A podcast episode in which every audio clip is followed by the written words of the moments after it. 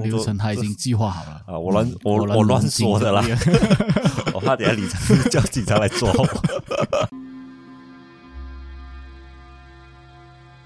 从古代印加人打起了第一个绳结开始，从多种的颜色、不同的绳结，从一到十，十到百，百到千，用于记录历史的过程，人们所称为起步。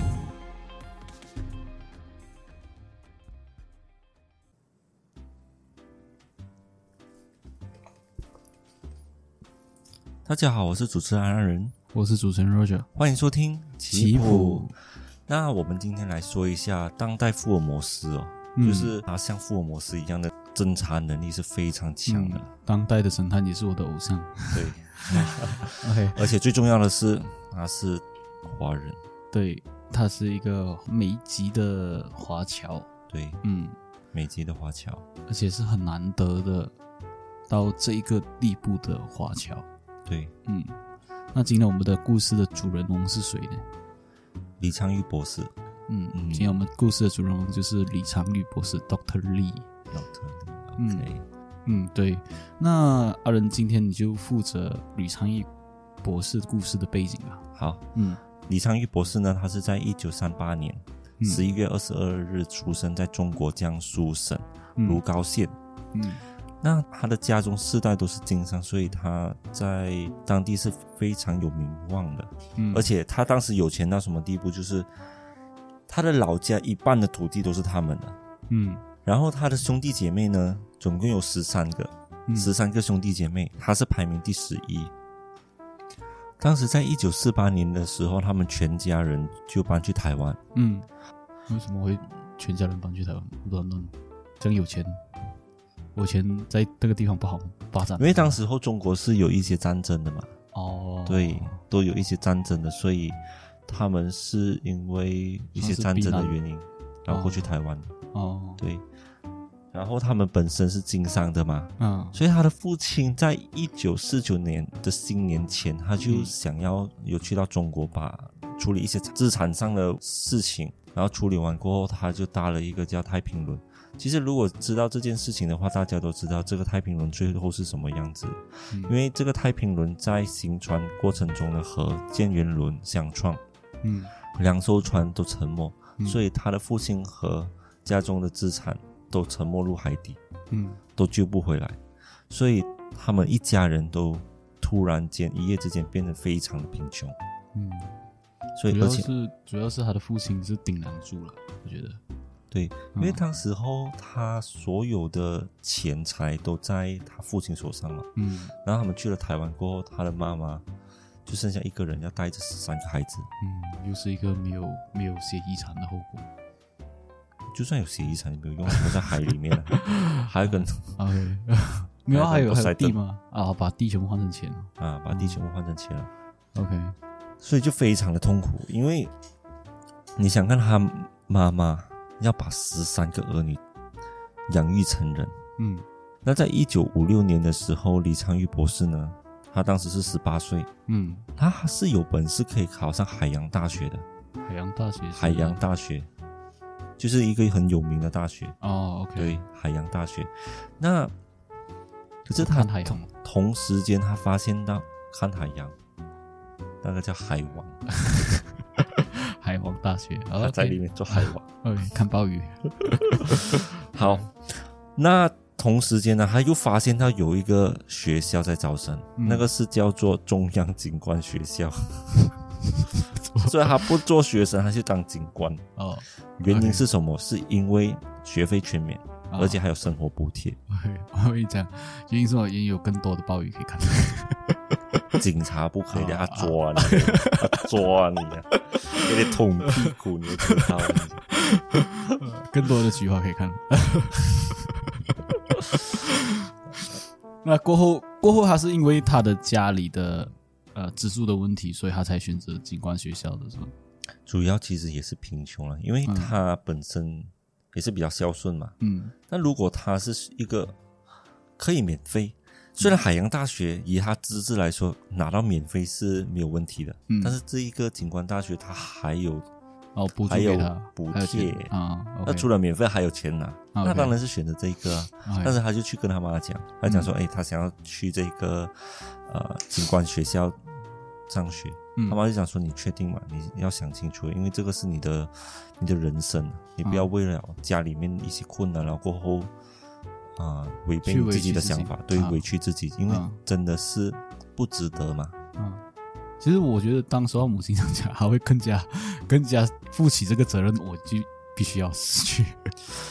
呃，我觉得家长通常都会以孩子的未来对为主。对对，但是孩子会因为你家长的这句话，会更加的备受压力。对啊，但是有一些孩子不是这样子想的嘛，啊有一些孩子他们都是为自己为主，啊但李长义博士他是不一样的，他就是当你越越这样子说，嗯。我就觉得这样子越需要这样越需要这样子做，嗯，对，所以李昌钰就像你所说的，嗯。他就是那那那一位那一类的孩子。果，然是我的偶像。对，你要跟他学。习。好，嗯，所以呢，他就开始开启了这个景观，啊呃，就是真的他的转折点就是在这一边。哦，OK，啊。李昌钰博士的转折点就是在这边，因为当时有两条路给他选嘛，嗯。所以过了四年过后呢，他二十二岁哦，嗯他以第一名哦，第一名的成绩在二十四期的刑事系毕业，嗯，然后也成为了台湾最年轻的警长。哦哇，他就是一年之后就毕业，对，然后就直接升任警长。他当然是有呃，他有担任那个巡官啊，哦就是普通行毕的。啊哈哈，对，因为他的成绩优异，然后他的做事细心，嗯，所以很快就升到警长，嗯。而且是非常年轻。那时候他才二十二岁而已。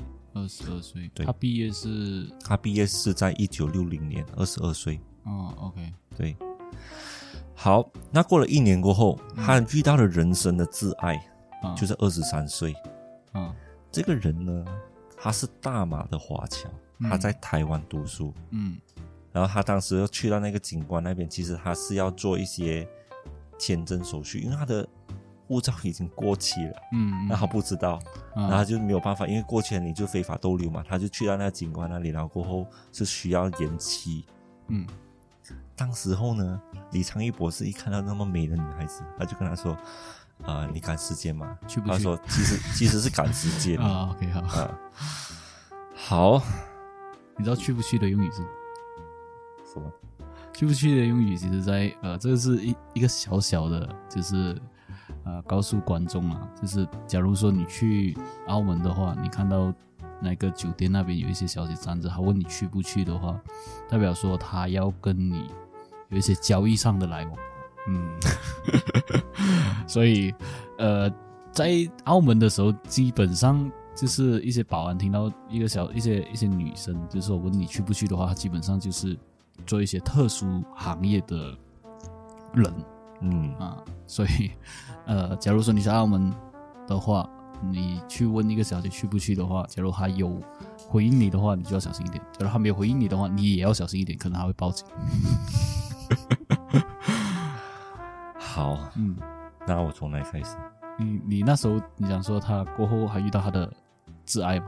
我从那个开始了。啊，你不是从他遇到他的挚爱，好，然后那时候呢，他就做了一年的警长过后嘛，嗯他就遇到他的挚爱。嗯。那时候的年份是在一九六一年。嗯。他在一九六一年的时候，他遇到他人生挚爱宋妙君。嗯。这个宋妙君呢，他也是一个人才来的，就是他在台湾读书嘛，那他需要用签证，但是他这个签证已经三年，嗯，三年了诶，已经过去了三年，他就是非法逗留，他连非法逗留了三年了，所以啊他是忘记了。啊 已经忘记了这件事情。哦，OK，所以没有办法。活到太爽了。对，所以没有，所以没有办法，他就是三年前就已经过期了，所以他他这次他来到这一个警察局，他是要办延期或者是有一些手续情况，手续需要办的。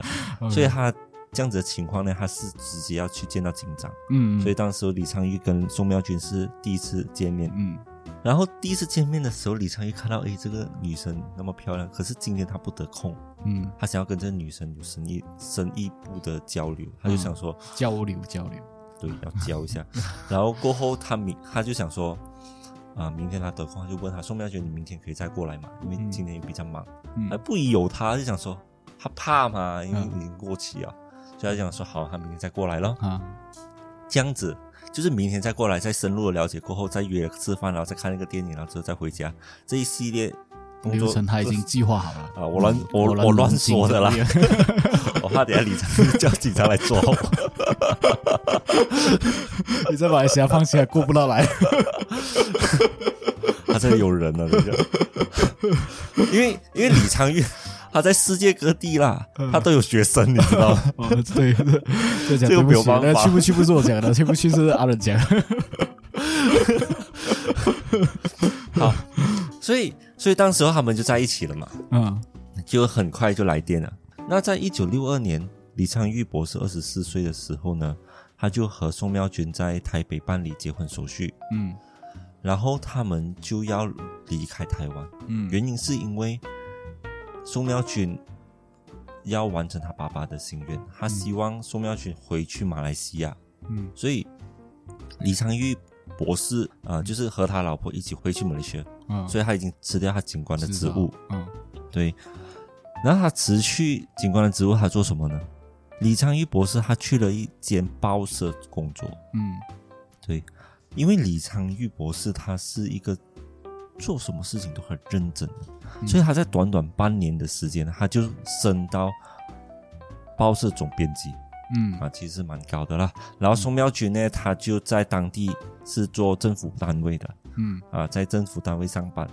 所以之后他们在过了两年过后，他们又在马来西亚举办多一次婚礼。嗯，过了一年过后呢，李昌钰他想要再进修，嗯。他这时候跟宋妙君商量，想说：“哎，我想要再进修，想要去美国，嗯，但是你必须要离开马来西亚，你愿不愿意？”然后宋妙君就说：“啊，为了为了你的梦想，也为了你的未来，那我们就一起过去吧。”嗯，就是他想很久了，应该是。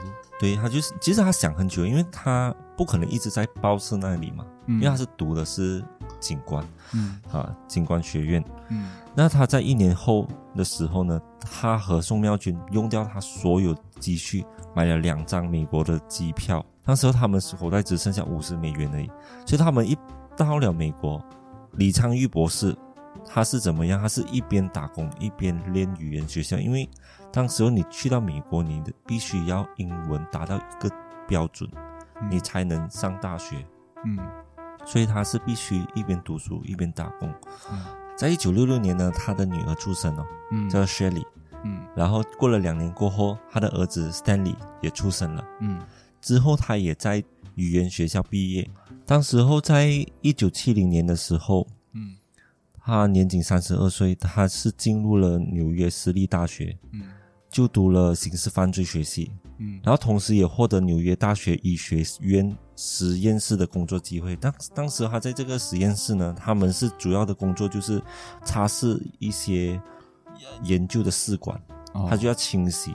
嗯，对，他也干得比人家认真啊，所以他的这些行为上，让这一个实验室的负责人刮目相看。嗯，因为之后呢，他也是会在这个学校就读他他的那个硕士学位。嗯，所以他在。一九七二年成功获得学士学位过后，他就去了纽约大学。嗯，然后他是拿生物化学跟分子化学的课程。嗯，对。然后这时候他是读硕士，然后之后一年后他也得到博士的学位，所以他的博士是这样子来的。然后这时候呢，他是应聘兼学校在康州的牛海文大学，在刑事犯罪学系。做一个助理教授，然后他也为纽海文大学开设了一个前所未有的课程，叫做刑事科学。嗯，所以他在短短的两年的时间，他就从一个助教教授升到副教授。嗯，所以是非常快的。然后过了一年过后，他就直接当上教授。嗯，然后他在教书的期间呢，他也是会。时常帮在地的警察去看一下现场啊，然后给一些线索给一些警方去破案。嗯所以他通常都是会以科学来做证据。嗯然后过了两年过后呢，康州的警侦厅，他给了他一个位置，就是鉴定科学实验室主任贡献所长。嗯所以从这一刻开始呢，他才真正的可以发挥他自己的所长，嗯因为他已经名正言顺了嘛。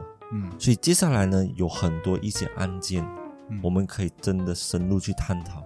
其实接下来案件或或大大小小都有不同的案件，比如说最出名的就是美国橄榄球星辛普森杀妻案，另一个就是叫做巨木鸡谋杀案，第三个就叫做祖孙三代的灭门案。在这三个案件里面，我们先来说说就是美国的橄榄球星辛普森杀妻案。辛普森杀妻案其实在一九九四年，前美国的橄榄球运动员辛普森。在美国那时候，因为这一起案件而轰动了整个美国。因为辛普森是一个在美国的体育界、电影还有广告界都是一个很耀眼的球星。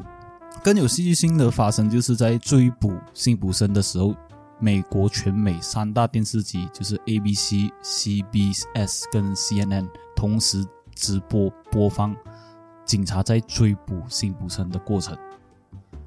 故事回到原本的地方的时候是，就是一九九四年六月十二号的时候，那时候警察就发现辛普森的白人前妻叫做尼克尔和他的一个白人男友被人家刺杀在住家门前，然后警方呢首先就怀疑到是辛普森，因为如果怀疑 suspects always is husband or wife，就是如果我要怀疑先怀疑身边的人，所以警方就一致肯定先。怀疑辛普森这个人，再加上辛普森的名气很大，所以警方又在现场发现到辛普森的血迹在现场，然后再加上他搜寻的血迹里面又找到手套，而又找到球鞋，然后全部的都和辛普森的留下的痕迹是吻合的。乍看之下，这个是呃铁证如山了的，就是完全没有破绽了的。可是辛普森就还是请到李昌钰去看这个案件，帮他去辨别。但是李昌钰就是在这一个案件里面看到了很多的破绽。首先第一点就是辛普森的时间上，他是说晚上十点半辛普森打电话，然后十一点钟他坐专车到机场，整起过程其实到只有三十分钟，在这么短的这个时间里面，要用一把小刀同时杀害两个人。从第一现场跑到第二现场，跳墙出去，然后再拿起手套，再下手，再接着就再冲凉，再毁坏自己的身上的那些证据，然后再上车到机场。这个其实是整个过程三十分钟是办不到的。第二点，其实从调查开始，因为现场的脚印是真实是有两种的，所以一开始警方认定辛普森就已经宣布结果。就是这种情况下，已经警方要需要更加的仔细去搜捕这些证据，因为现场不可能会有两个脚印。假如说有两个脚印，就是说代表说会有两个凶手。可是这么警方只是认定辛普森一个人。在第三点，其实是通过 DNA 的发现呢、就是 DNA 里面有防腐剂这个东西。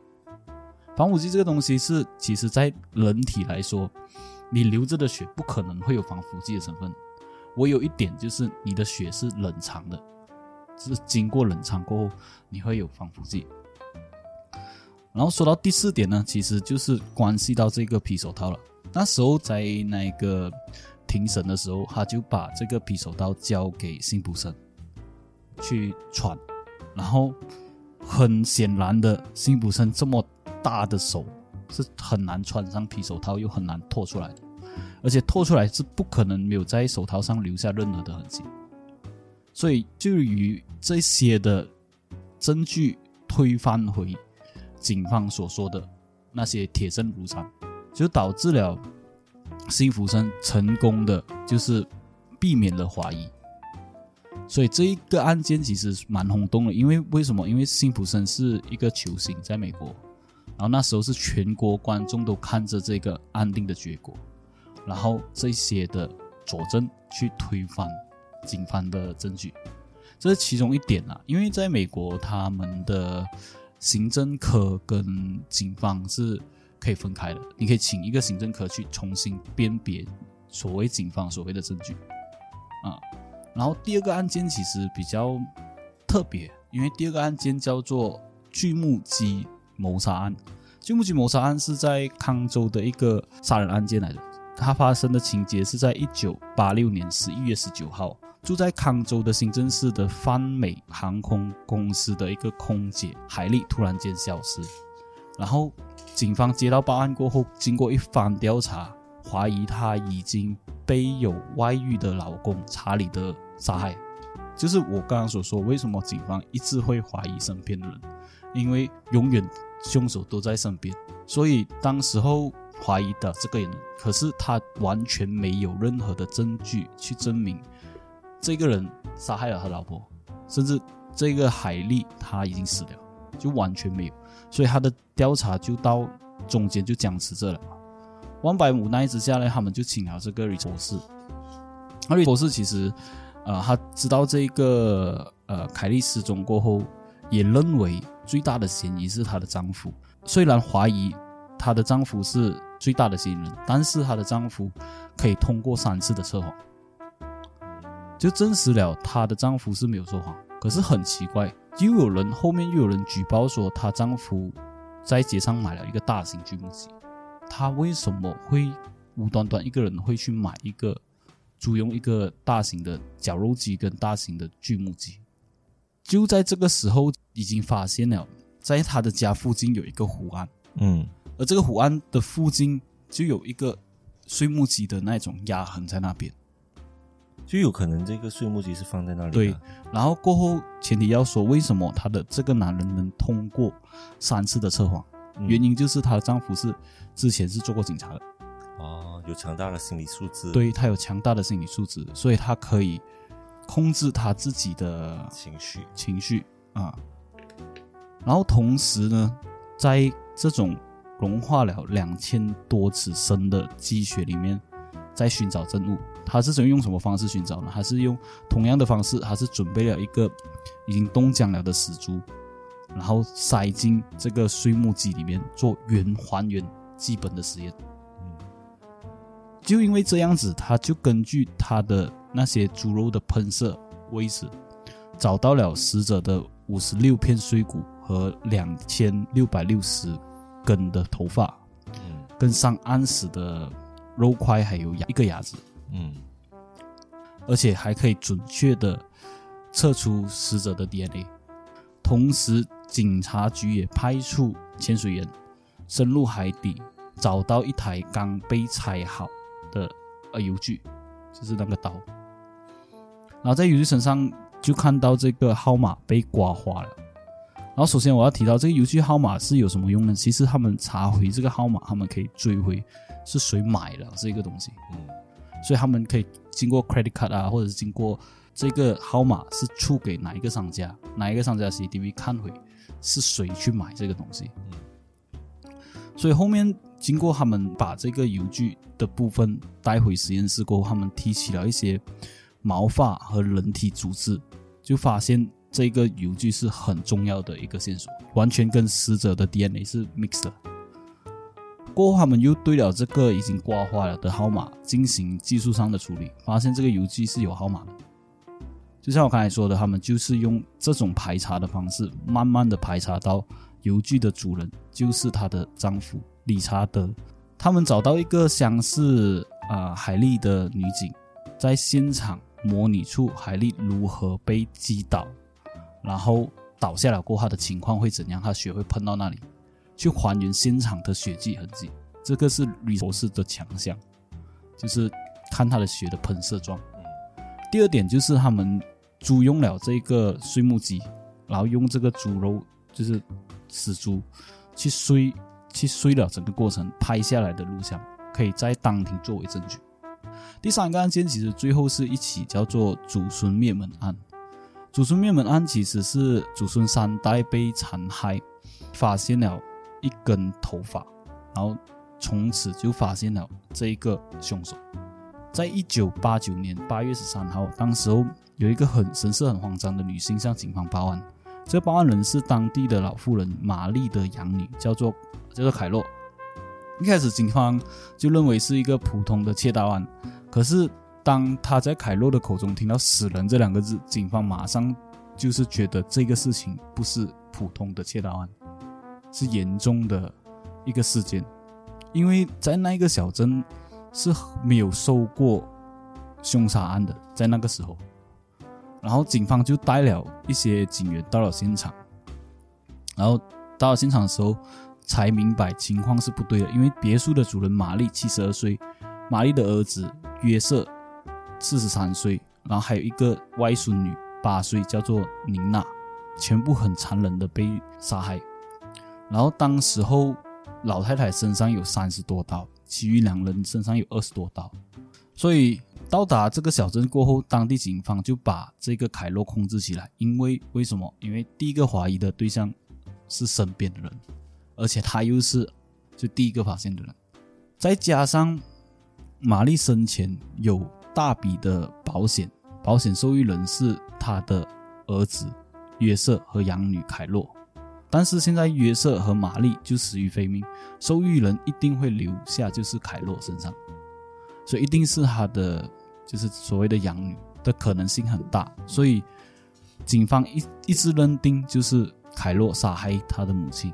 可是凯洛一直说他自己是无辜的，所以李昌钰就发现这一点。他去了现场过后调查一番过后，他完全推翻了德比警方的假设，就认为这个养女是无辜的。为什么他认为养女是无辜的？其实他决定性不是将养女设定为啊嫌疑人，反而他假把注意力放在现场，因为他发现现场很多的厨房里面的喷射血迹。是明显生前玛丽是有抵抗过的痕迹的。然后，如果是凯洛熟人作案的话，基本上不会引起玛丽的反抗，就是他会用比较温和的手法，因为女生大多数都会用毒害或者是比较容易的方法去侵害，他不会去跟你做对抗，除非你有一定的信心，嫌疑人有一定的信心去跟呃被害人可以做对抗的那个体格。他才会去这样做，所以他觉得这个痕迹是很不自然的，是不可能会发生。第二点就是在玛丽的尸体上，她的手表是受损的，她定格时间是在十点十四分，就是玛丽死亡的时间，看得出这块表其实是男性的。男性的话，只有就是一就是约瑟，二就是玛丽的丈夫。可是。不可能是约瑟，为什么？因为约瑟是盲人，而且他也去世了。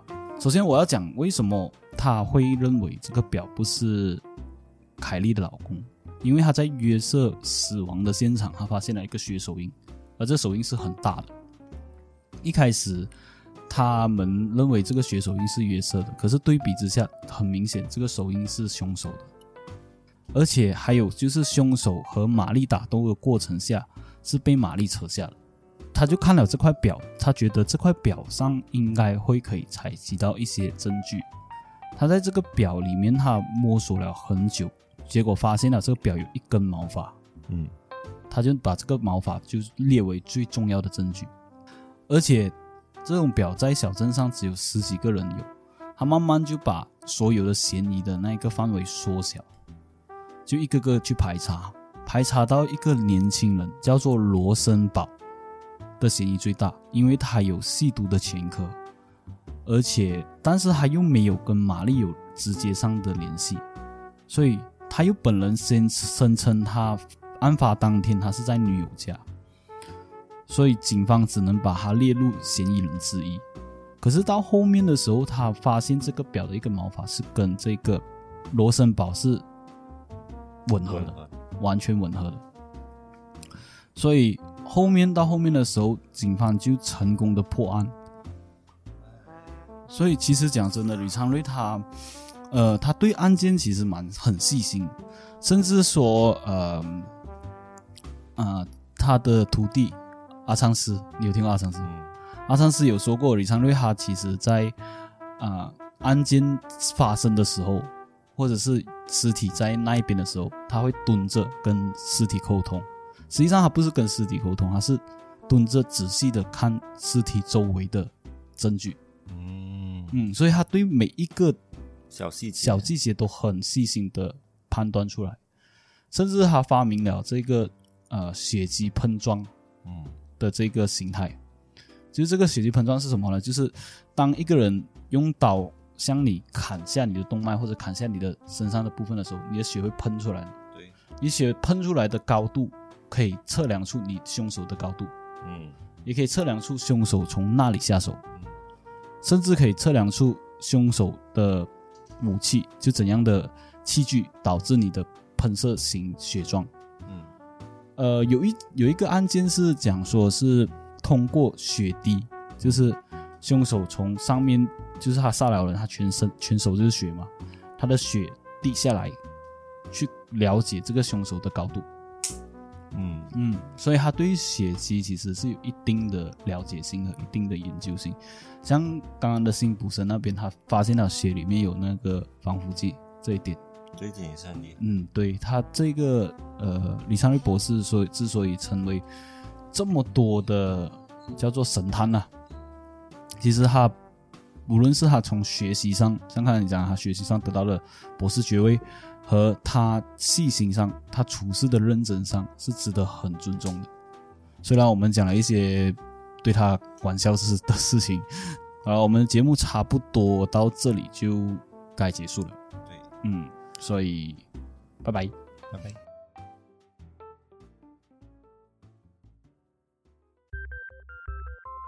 好了，今天我们的节目差不多到这里就结束了。喜欢我的节目的话，欢迎你订阅、点赞、分享。留言。那如果有你们想听的人物，也可以在以下评论给我们哦，或者有一些人物的资料也可以投稿给我们。那我们是非常欢迎你们投稿的。喜欢我们的节目的话，欢迎你去各大平台 Apple Podcasts、KKBox、Spotify，还有 First Story。感谢你的收听，拜拜